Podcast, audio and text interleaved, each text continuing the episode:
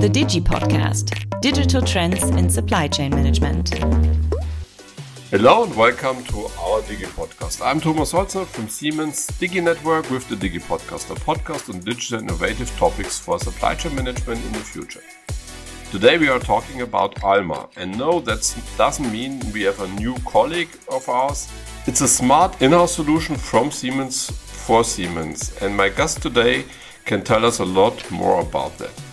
Claus Grabinger. Claus is corporate commodity manager at pooling for whole of Siemens globally.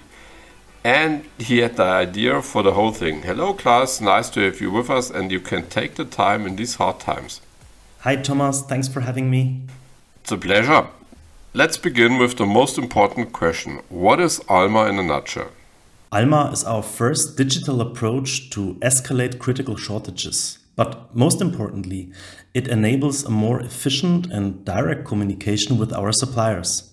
Developed by Siemens for Siemens, Alma is a Mendix based platform for all businesses and function with critical demands. In a nutshell, whenever specific components are missing and causing downtime on our production lines, Alma could be of help.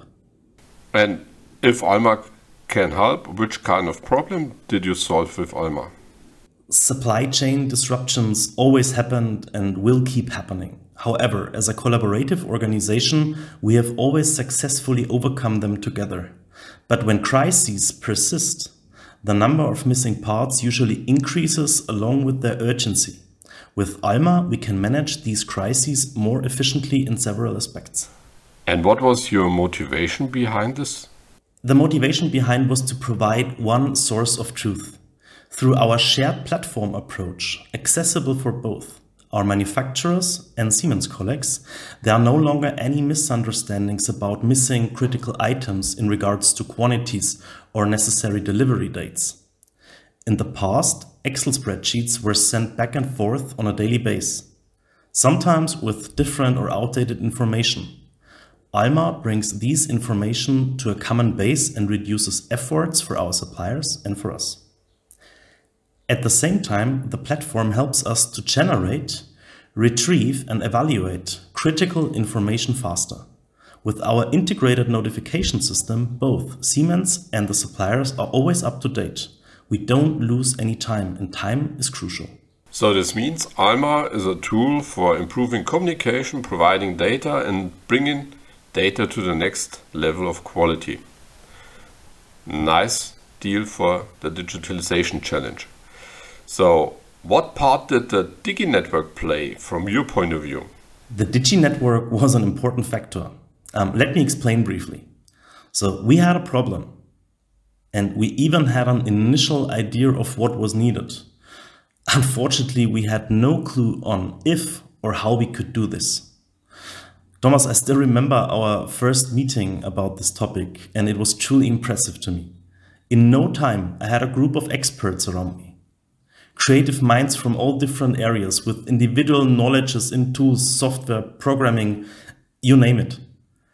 And after I just shared my problem, a discussion emerged among all participants, and in a short period of time, everyone agreed on the best fitting solution for me. Without the Digi network, I believe Alma would have likely remained just a good idea. Thanks for the flowers. Uh, I will forward it to the team, and if they listen to the podcast, what they normally do, they cannot hear, hear and get the flowers directly from you. Regarding Alma, which kind of future plans do you have for her? So, first of all, I'd like to mention how pleased I am that we have received a lot of positive feedback about Alma from both internal users and our suppliers. Alma is already being used by over 40 suppliers and more than 500 internal users at Siemens.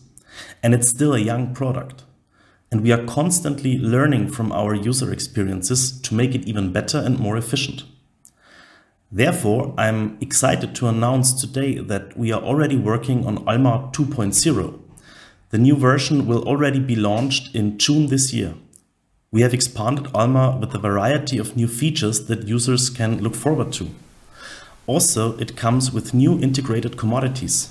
Sounds great. And we were also a little bit discussing in the preparation or during the preparation about RISI, the small little sister that's still growing. Maybe sooner or later we will also have a podcast on this. But now coming to my most favorite question, last but not least, who is Claus? Yeah, sure. Um, I'm 35 years old and I live in Erlangen in Germany. My journey at Siemens started at DIFA in Amberg with manufacturing, um, an area that I'm still really passionate about today. And I also got the opportunity to work abroad and support the start of production phase of a brand new factory in China. After my return to Germany, I joined the quality department where I could gain my first experiences working with components and suppliers. I believe this period had a significant impact on me, particularly um, through my first encounter with a supply chain crisis. Currently, I work in corporate procurement as a corporate commodity engineer for passive components.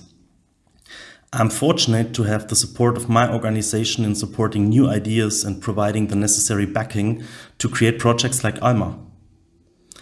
For nearly two years, I have also been part of the Global Development Program at STM, and I highly recommend this to everyone, whether as a program participant or through project collaboration. Thomas, maybe we could provide the link to the GDP homepage um, for those who are interested. I think that's a good idea, and this will also uh, fit into our series about the GDP, where Sina and myself are working on the next episode, this time coming from Japan. And you talked a lot about your business life. Do you have also some private life to share? Oh, yes, I do. um, so, in my free time, um, I love to play guitar and, and do singing. Um, and whenever possible, um, I go to travel. Um, and sometimes I also like to just stay at home and relax. Uh, with the last topic, I think I have my doubts. Regarding singing, I'm always impressed because if I would start singing, the room would be empty in the lightning speed.